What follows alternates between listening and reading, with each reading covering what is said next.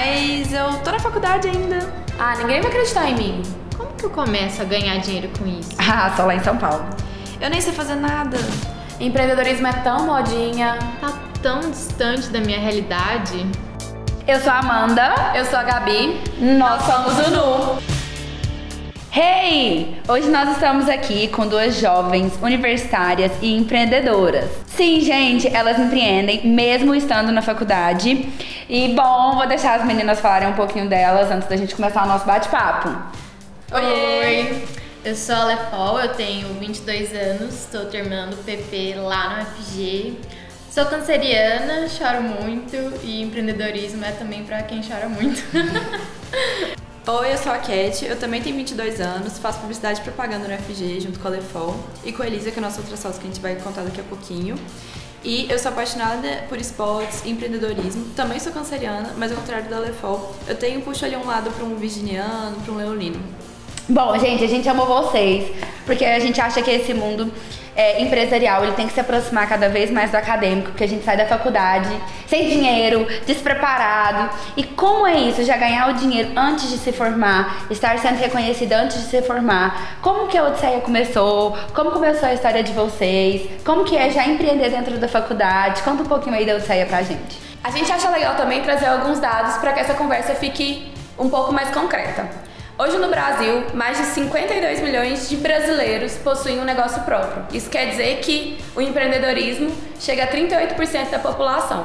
E a gente tem visto cada vez mais jovens entrando nesse mercado como donos dos próprios negócios mais cedo. E nada impede que você comece seu próprio negócio na universidade. Super, Gabi. Complementando até seus dados, por causa do meu TCC, inclusive, é, 27% do PIB no Brasil atualmente é por conta de empreendedorismo, dos empreendedores. E ah, falando agora da nossa realidade dentro da Universidade Federal de Goiás, é, ela ganhou o selo de incentivo a, a, empreendedorismo. Tem várias coisas lá dentro que incentivam de fato o empreendedorismo, evento, enfim, é bem interessante isso. Fomentar esse empreendedorismo cada vez mais cedo, ao invés de ser algo como uma realidade onde as pessoas vão optar por necessidade financeira. Como que a federal incentiva isso? Eu nem consigo imaginar, porque na minha faculdade isso foi zero incentivado. É, a minha primeira experiência com empreendedorismo dentro da faculdade foi através da empresa Júnior, que hoje vários cursos já têm empresas júniores e juniores, né? É juniores. Opa. e por exemplo, tem a Goiás Júnior, que abriga várias empresas que é uma forma de introduzir o universitário nesse mundo. Então você já começa pegando clientes, é diferente da agência experimental, por exemplo. Na agência experimental você tem sempre um professor. Já na agência júnior, geralmente é mais livre, então você tem que meio que se virar mais. E você pode monetizar nessa agência júnior? Você ganha dinheiro, mas o dinheiro não vai para as pessoas que estão na agência diretamente é, vai para agência que pode gastar com eventos, com materiais que estão precisando. Então, de certa forma, você acaba tendo investimento em si, por exemplo. Se a agência ela tiver um tanto de dinheiro que consegue pagar curso, por exemplo, para as pessoas que fazem parte da agência júnior, isso é possível dentro do que a universidade permite. E o reconhecimento também, né? Ali você faz Sim, networking, consegue certeza. se destacar já dentro da faculdade para você sair dali e já ter uma conexão. Mas vocês acham que os estudantes já entram com essa cabeça, tipo assim, não, eu tô fazendo essa universidade aqui e aí eu vou entrar numa agência júnior porque isso vai me abrir portas ou porque eu quero empreender alguma coisa. Você acha que hoje essa molecada, que eu também me enquadro, tá com essa cabeça profissional? Não, sem dúvidas não. Eu, eu até falo assim que eu, eu, eu acredito numa teoria de você ser trouxa até na metade da faculdade, sabe? É muito raro ter alguma... Tem gente que termina a faculdade trouxa. Tem gente que termina a faculdade Tem gente que é trouxa até hoje. tipo Harry Potter, sabe? Os trouxas. Então, assim, eu vi, eu vi muito da, dessa galera, até mesmo de mim, assim, que até a metade ali do curso, você não acordou o que é a universidade. Aí você fica fazendo, você entra na faculdade, no curso, e acha que tirar ali a nota que devia tirar, fazer um trabalho bem feito é 10, mas você não aproveita as oportunidades que a universidade estão. Não só a empresa júnior, como a Lefol falou, além disso, a UFG ela tem vários cursos, eventos, programas que incentivam diretamente não só o empre- empreendedorismo, mas você também sair da caixinha, né? Você não ser um aluno mediano ali, que eu digo o aluno mediano não é aquele que tira a, nota média ali. Mas é porque essa pergunta vem muito no sentido de que a gente entra na universidade, antigamente a gente entrava na universidade achando que a universidade era a solução de todos os problemas. Sim. Eu entrei na universidade, de lá eu já vou direto pro mercado do trabalho, vou ser uma grande executiva. Linda, E é isso. Só que hoje em dia, que é maravilhoso, a propagação de várias universidades, não só públicas quanto privadas, EAD, propiciou que muito mais gente estivesse na universidade. Então hoje, universidade é só o quê? Todo mundo tem um diploma. E o que, que você está fazendo ali de produtivo realmente? Uhum. E essa síndrome do, do, trouxa aí caiu, pelo menos comigo, na metade do curso mesmo, que eu comecei a ficar incomodada, que eu queria aprender mais coisas e a, o, o, meu curso ele não favorecia, né? É, essas novas conhecimentos muito voltados para o digital. E aí eu comecei a pesquisar, comecei a fazer vários cursos e comecei a aproveitar o que tinha dentro da, da faculdade. E até unindo assim a história da Odisseia, eu comecei a pegar alguns clientes por fora, mesmo sem sabendo nada assim é, daquilo que eu sabia que e, eu achava. De onde esses clientes surgiram? Tipo assim, ah, opa, você é um cliente, vem cá. Não, come, começou que eu fui. Teve uma greve em 2015 na UFG e aí eu aproveitei esse tempo para ser secretária, para ganhar uma graninha. E aí eu fui ser secretária no Estúdio Pilates. E lá no Estúdio Pilates eu já estava percebendo ali as redes sociais que não estavam tão boas. E eu com meu conhecimento, assim, esdrúxulo, mas alguma coisa, comecei a gerenciar as redes sociais do estúdio com querendo monetizar no futuro, né? E aí depois eu saí como secretária e eu fiz a proposta para poder ser a social media de lá. E aí daí começou. E aí eu comecei a fazer proposta para outros clientes e tal, e aí juntei com um colega de classe para fazer gerenciar um negócio maior. Só que deu muito ruim, deu muito errado. Foi uma escolha muito errada e desde então eu ficava procurando alguém bacana. E aí teve um evento que eu fui e que eu encontrei a Elisa, que é a nossa outra sócia, que ela não tá, não tá aqui. E a gente super deu match, assim, porque ela era super engajada, interessada, e ela tinha feito altos cursos legais, a gente resolveu começar a se encontrar para trocar curso. A gente até tentou pegar um cliente junto, mas acabou não dando certo. E aí logo depois apareceu a Lefola Minha Vida. Tudo é... pra mim. e aí foi interessante porque eu e a Elisa, a gente trabalhava juntas no estúdio da UFG. É, estágio, né? E aí surgiu um concurso da L'Oréal, de universitário e tal, que o grupinho era de três. E aí eu e a Elisa ficou pensando, ah, quem que a gente chama para fazer com a gente? E a Elisa na hora lembrou da Cat, porque lembrou que ela era interessada, que ela fazia vários cursos. E a gente falou, ah, vamos chamar ela, né, a veterana, descalada e tal. É, vamos Vai fazer... de bike, ela de bike. É, super descalada.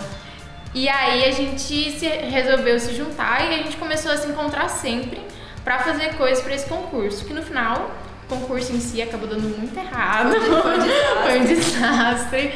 Tudo que a gente fez deu errado, mas a partir disso a gente começou a trabalhar juntas e aí nunca mais paramos, porque a gente viu que dava certo, a gente viu que a gente tinha essa mesma energia, porque é difícil de encontrar pessoas na universidade que sejam engajadas. Eu acho, acho que até principalmente nesse meio publicitário a galera é muito acomodada pelo menos no, no, nosso curso, é muito acomodada. Às vezes o ego está muito alto, que não sabe que tem que ir lá atrás e aprender. E aí a gente até a gente viu que um curso muito bacana de inbound marketing para fazer e que era um valor super acessível, a gente foi e fez. O que, é inbound marketing? É uma em três segundos, um, dois, três, vai. Marketing de conteúdo. É, é basicamente você atrai, o, seu, o seu cliente atrai para você e não você puxar o seu cliente. Entendi. Através de conteúdo. É. Gente, Vocês fazem, inclusive.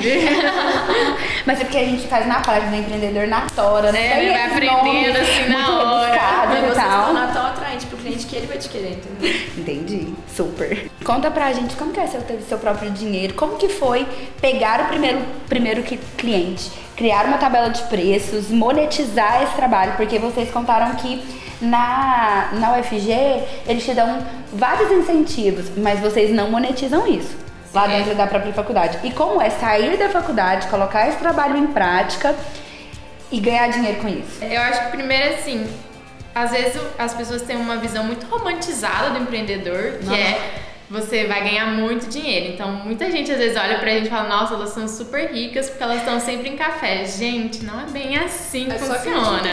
Que é muito legal ter o seu próprio dinheiro, mas a gente também gasta muito e também gerenciar esse dinheiro foi uma coisa que a gente foi aprendendo ao longo do tempo, que eu acho que aí a Cat pode falar melhor também. Cara, eu acho que esse lance do, do rolê do dinheiro, primeiro, é que você tá ali na universidade, aí você pensa, pô, tem ali uma oportunidade de mercado, vou empreender.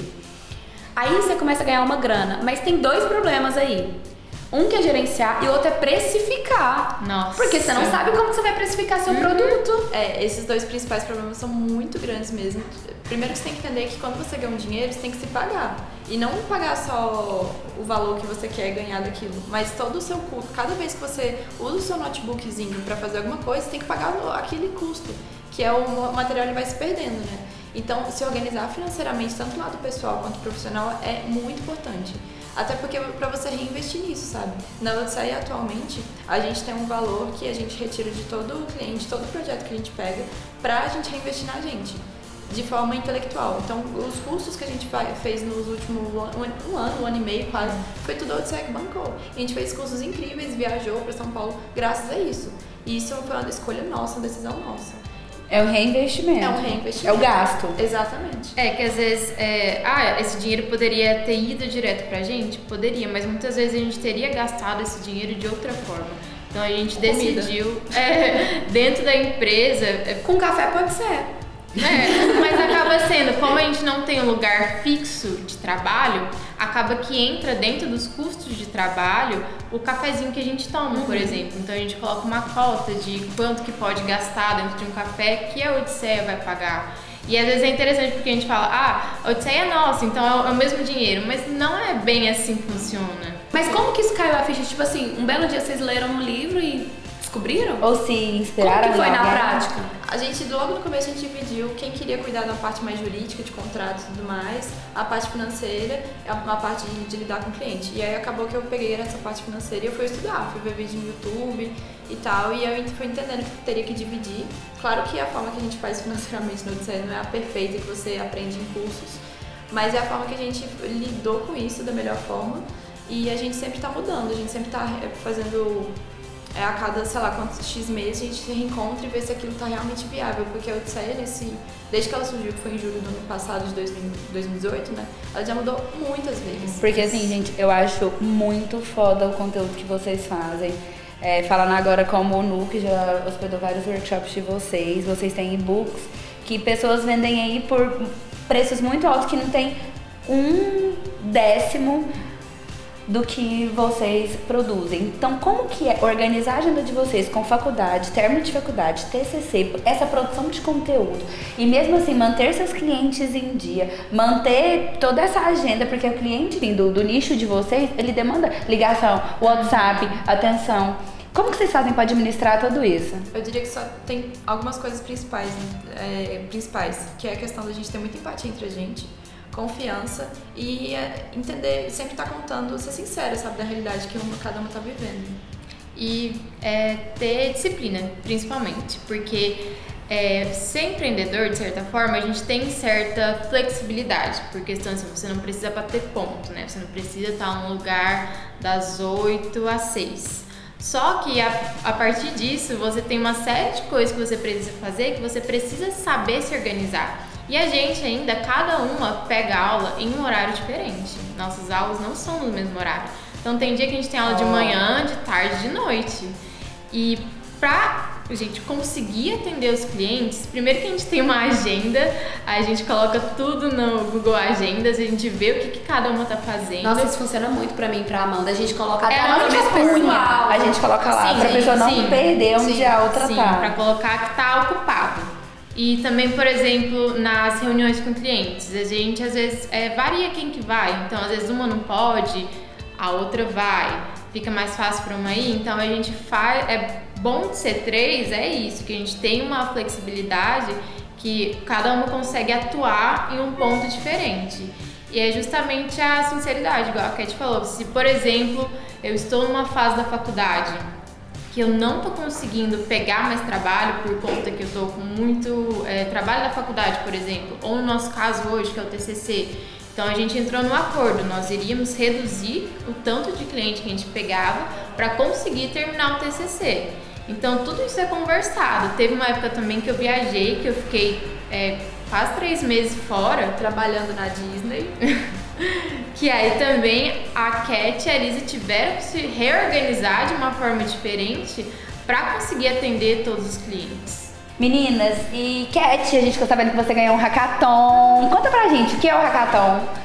É, como que você ganhou isso? Como que foi o projeto? Como que foi desenvolver o projeto, essa experiência? O Hackathon é uma competição, é um desafio onde envolve geralmente programadores e designers e algumas outras áreas para solucionar é, algum problema. Esse que eu participei foi oferecido pelo FG e foi para solucionar um problema de educação dentro da universidade. E eu entrei assim, sem saber o que, que era hackathon, eu já tinha ouvido falar algumas vezes e eu tava louca, curiosa para entender o que, que era. Eu entrei na categoria líder, tinha categoria de programador, designer e líder, como eu não sou nenhuma da outra das duas coisas, eu entrei como líder, era o que dava. E eu fui, fui queria muito ir com uma, uma amiga minha, que é parceira nossa da Odisseia também, a Victoria, pra gente poder participar. E aí foi chamando um amigo e tal, e aí a gente formou uma equipe bem bacana e a gente foi participar, foi uma loucura, foi extremamente insano pensar numa ideia e desenvolver um protótipo dela, um aplicativo, em 24 horas.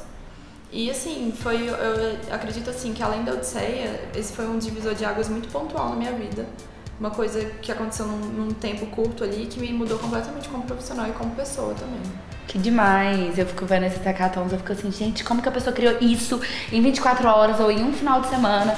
E é sempre é, por trás do hackathon sempre tem uma instituição como o FG, Sebrae, a gente, né, que é da turma da CDL, a gente super apoia esse tipo de causa e acha super importante, porque se o jovem ele for engatilhado ali logo no começo, a chance dele sair da faculdade e, e criar. E ver, gente, porque a gente na vida de empreendedor a gente sabe que as coisas surgem de manhã, de noite já é outra coisa, uhum. e outro dia já está uhum. acontecendo. Sim. E as pessoas precisam de sentir, ter essa urgência ainda na universidade. É, e, e pro jovem eu vejo muito assim, cara, é pra essa galera que tá aí fora no mundo, o Sebrae, o CDL, a UFG, tá aí pra ajudar e estão cada vez mais fazendo coisas que vão ajudar incentivar não só o empreendedorismo, mas saber lidar com vários problemas. O tanto de curso gratuito Exatamente. e networking. Muito incentivo. Muito networking. E, e a galera vezes... não pesquisa.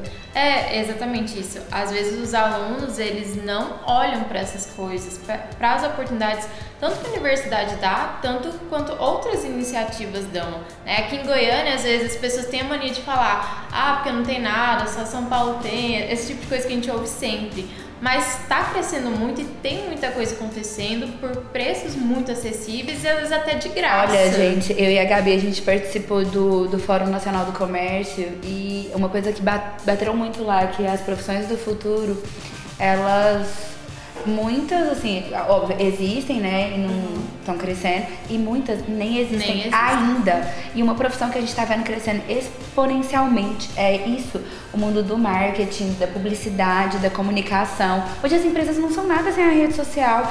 Eu sou leiga, eu não dou conta de criar nem um documentinho para postar. Às vezes para você o que é simples, para mim não é. Sim. Eu não sei criar nem meu próprio Instagram praticamente. Eu fico lá demorando cinco dias para postar uma foto. Pensa no Instagram de uma empresa, essa comunicação que a gente vê, troca uma palavra, muda todo o sentido de uma frase. Então, assim, as pessoas precisam de entender, né, que hoje o Brasil, o mundo inteiro precisa desse mercado, não só São Paulo. Em Goiânia tem a oportunidade e Goiânia está sendo carente. As pessoas não sabem. A gente recebe o WhatsApp todos os dias. E aí, meninas, quem faz o Instagram de vocês? Quem produz foto? Quem produz vídeo? As pessoas estão sem. Então tem cliente, é só bastam eles quererem. Vocês sabem quantas vezes a gente já não viu vocês negarem trabalhos, né? É, coragem e cara de pau. Eu acho que, que pra fazer uma retomada nesse tema, a gente tem lá, bom, a gente tem um dado do Brasil, que novos negócios têm, têm surgido. A faixa etária também desses negócios que tá à frente é de jovens. E tem um negócio muito legal. Então, pô, tem aí um mar azul de oportunidade de gente fazendo muita coisa boa e do outro lado, empresas procurando jovens com essa cabeça fresh, sabe? Aquele marketing de antigamente já não existe. E a gente também hoje não dispõe de milhões de dinheiros para ficar pagando um marketing caríssimo. Então você quer um jovem com a cabeça fresca que tá cheio de informação, com um preço que seja legal, que você possa pagar e que esse cara possa fazer frila para mais outros 10 pessoas então, como que isso na universidade, ok, a gente tem entidades que facilitam, a gente tem universidade que tem portas, mas se o jovem não dá o primeiro passo, Não vai adiantar. E como que é isso na turma de vocês, por exemplo? Vocês que estão empreendendo, vocês veem outra galera, porque às vezes eu quero pegar uma pessoa, eu quero sacudir, e falar assim, acorda. a gente lá no Nu, a gente faz isso. Minha filha, você tem só isso. Não, vamos, vamos melhorar aí, vamos monetizar mais isso, seu trabalho é demais. É, eu acho que tudo isso que a gente acabou de falar reflete muito de como a Odisseia nasceu. Porque a, a gente via no mercado uma necessidade de modernização de mudar como as coisas estavam sendo feitas. E principalmente de achar pessoas que tivessem essa vontade. Então, dentro da faculdade, a gente começou a procurar esse tipo de coisa, mas acabou ficando sem espaço uma hora. Chegou um momento que a universidade dava muita oportunidade, mas a gente precisava ir além disso. E foi a partir daí que a gente começou a ter essas ideias, tanto para mudar é, a comunicação, o jeito que ela é feita aqui em Goiânia, tanto para passar conhecimento, que é o que a gente faz hoje, né? Que é atender clientes de uma forma diferente e dar esses workshops de assuntos variados e às vezes que não tem aqui em Goiânia, porque é justamente disso que nasceu a Odisseia, de querer fazer as coisas diferentes. Como a gente olhou muito pra fora, pelo menos na minha turma, eu via muito sim, mentes brilhantes que chegaram na faculdade e ao longo da faculdade foram se perdendo e, e apagando o brilho. Isso me, sempre me doeu muito, assim. Eu falo, tem muitos colegas de classe que vão saber disso, assim. Que eu falo, gente, a pessoa talentosa pra caramba e foi se apagando na faculdade porque não foi aproveitando e não foi se engajando e foi morrendo. Assim, o brilho dela, né? Eles não foram se reinventando. Exatamente. Se E aí, como a gente foi muito olha, o olhar pra fora pra tentar trazer o pro nosso próximo, que não necessariamente é dentro da universidade, a gente tem muito disso, de não ter medo de tipo assim, tá, a gente foi lá e aprendeu em um curso e voltou pro computador da forma que a gente entendeu. A gente pegou lá e errou pra caramba com o cliente X, a gente vai pegar isso e vai tentar ensinar e passar esse conhecimento da forma que a gente Vocês tem. fizeram um Instagram de pessoas muito reconhecidas aqui em Goiânia, que vocês estavam por trás disso. Então, assim, vocês tiveram esse contato mu- muito grande, muito cedo. É, isso foi outra coisa muito importante na Odisseia também, porque antes nós olhávamos empresas e que a gente admirava e era uma coisa muito distante. Profissionais que a gente admirava era sempre como se tivesse muito alto, né? Porque a gente não tinha acesso para conversar com essas pessoas. Com a Odisseia, nós começamos a ter um contato mais direto. Assim, a gente não tá falando mais de aluno universitário para o dono de uma empresa fodona. Nós somos empreendedores. Isso mudou completamente a forma que a gente se portava no mercado, que a gente conversava com essas pessoas. Deu outro olhar de tudo que a gente fazia. Vocês, pelo menos assim, com a gente, vocês nunca se mostraram é, frágeis. Vocês sempre foram para reuniões dominando daquele assunto, que, poxa, o outro lado não sabe de nada. Mas isso é o que as pessoas Sabe? não sabem. É, eu, É. quando eu comecei a fazer as primeiras audiências, eu falava pro meu chefe, doutor, mas e aí? Como que eu vou fazer essa audiência? Ela falava, o seu cliente não sabe de nada. Qualquer coisa que você fala, você fala mais que ele. E depois, audiência, audiência. Depois a gente vai peticionar e se você errar, a gente conserta. E, e é real, as É pessoas não sabem. Você- o, o- o pouco ou muito que você sabe ali já é extremamente maior do que o seu cliente sabe. Exatamente. Você só não mostra fra- fraqueza. A Elisa Cat, ela falou que do come... lá em julho do ano passado, até mesmo no começo do ano, porque antes de existir a Odisseia, a gente queria que a Odisseia existisse. A Odisseia só existiu porque a gente recebeu a oportunidade de ter um local físico que deu super errado depois. A gente falou, vamos largar tudo, vamos largar nossos empregos e começar a nascer isso. Mas a... essas três meninas, né, que tinham no começo, não são mais as mesmas. São mulheres hoje em Como o dia. negócio muda a gente. Foi as pessoas que a gente achou que tinha a mesma visão. Então foi a partir disso. Vocês, você sente lá na sala de vocês mesmos, então nós não estamos falando de um público em geral, um público bem reduzido. Que os meninos são tão engajados quanto as meninas, que eles teriam essa mesma coragem. Na minha turma, como eu falei, tinha muita gente incrível desde o começo, assim, que acabou é, desanimando com o próprio curso, né? Tanto homem quanto mulher, muito talentoso, mas não tem muita gente que se sobressaiu assim.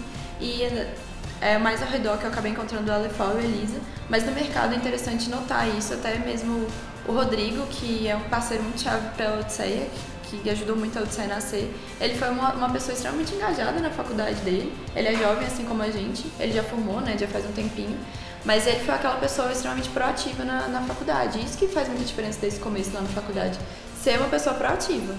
E até assim, entrando agora na história da Odisseia, depois que eu e as meninas a gente fez o projeto da L'Oréal, a gente foi fazer um curso e ele estava dando o curso da, das cara tapa dele lá, que era de embalde marketing.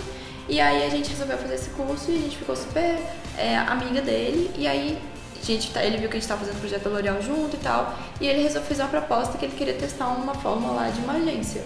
Fazer a gente fazer, tra- trabalhar as três. E ele que ajudou a gente a conseguir nosso primeiro cliente, a precificar e tudo mais. Então ele fez um grande pontapé pra gente começar a trabalhar juntas de maneira de monetizar. E aí depois a gente recebeu a oportunidade de ter um espaço físico, e aí a gente largou tudo pra realmente montar a Odisseia, e teve a Odisseia de montar a Odisseia. Então foi bem por aí. Adorei. Alta. É, Porque tudo que na vida do empreendedor é uma É uma odisseia. grande Odisseia. odisseia. Por que o nome Odisseia? Porque foi uma grande Odisseia escolher o nome. É, eu Não, acho foi assim, nossa, gente, estou aqui nessa Odisseia, escolhi o nome, aí o nome vai ser a Odisseia. Foi um processo, né? Porque primeiro a gente quis encontrar um conceito e depois foi a saga do nome. É, a gente encontrou o conceito primeiro, onde que o Odisseia gira em torno de uma nave espacial. E a gente acredita que nesse universo, como tudo no marketing digital é sempre um foguetezinho, a gente queria ser o diferente. E o, as naves Orbitar. É, e a nave espacial Exatamente. não necessariamente o de, OVNI, né? Não necessariamente ela só sobe, ela vai pra cima, ela vai pra todos os lados. Ao contrário de um foguete, que ele só sobe e desce. Então a gente ca- acabou indo nisso. E aí a gente foi achar um nome que girasse em torno disso e a gente ficou, ficou sofrendo com o nome. E até que a gente se deparou com a Odisseia e a gente olhou pra trás e viu o tanto que tudo que a gente tinha passado era, era uma Odisseia. E o tanto que a gente acredita que o nosso trabalho, o nosso cliente, ele começa com a gente, mas é uma jornada, sabe? Que não é ali que a gente vai entregar um trabalho e acabar e pronto. É um processo.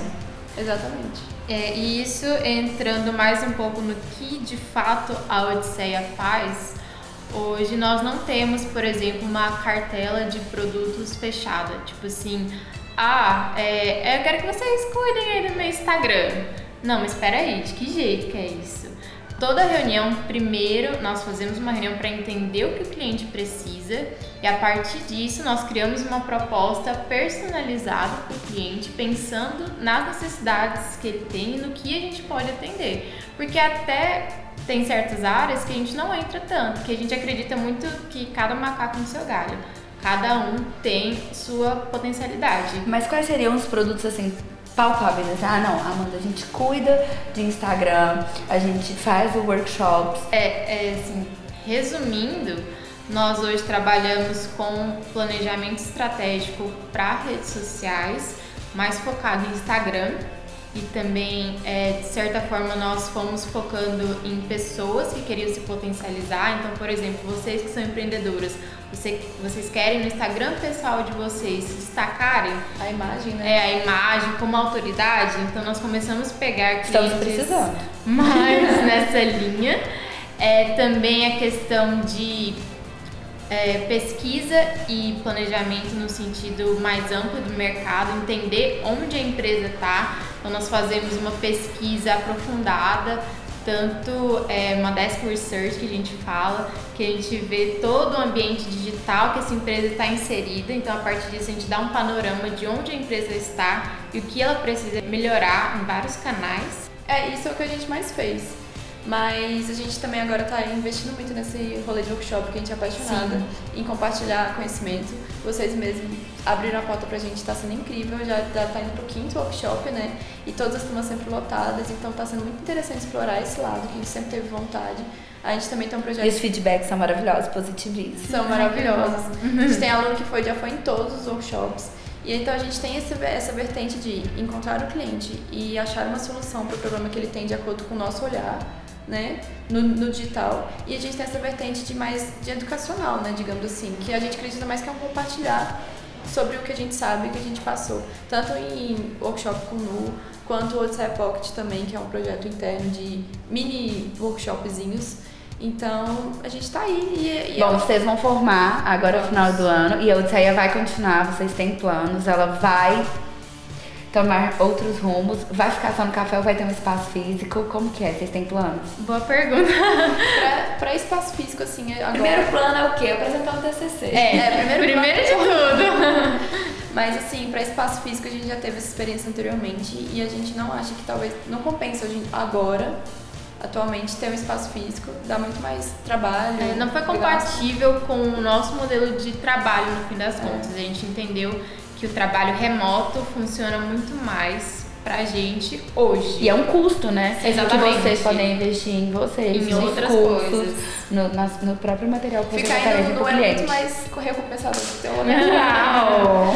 Então, assim, mas a gente pretende muito expandir para além da gente potencializar nossos canais de comunicação, que é principalmente o site e o Instagram, a gente quer ter infoprodutos.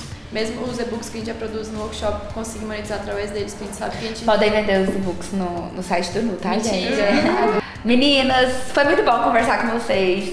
Sério, espero que todo mundo ame esse podcast. E pra gente finalizar, é, pode indicar um filme, ou um seriado, ou um livro, ou pode ser um textinho da internet, ou um conteúdo que vocês mesmos produziram na Odisseia e acham interessante todo mundo.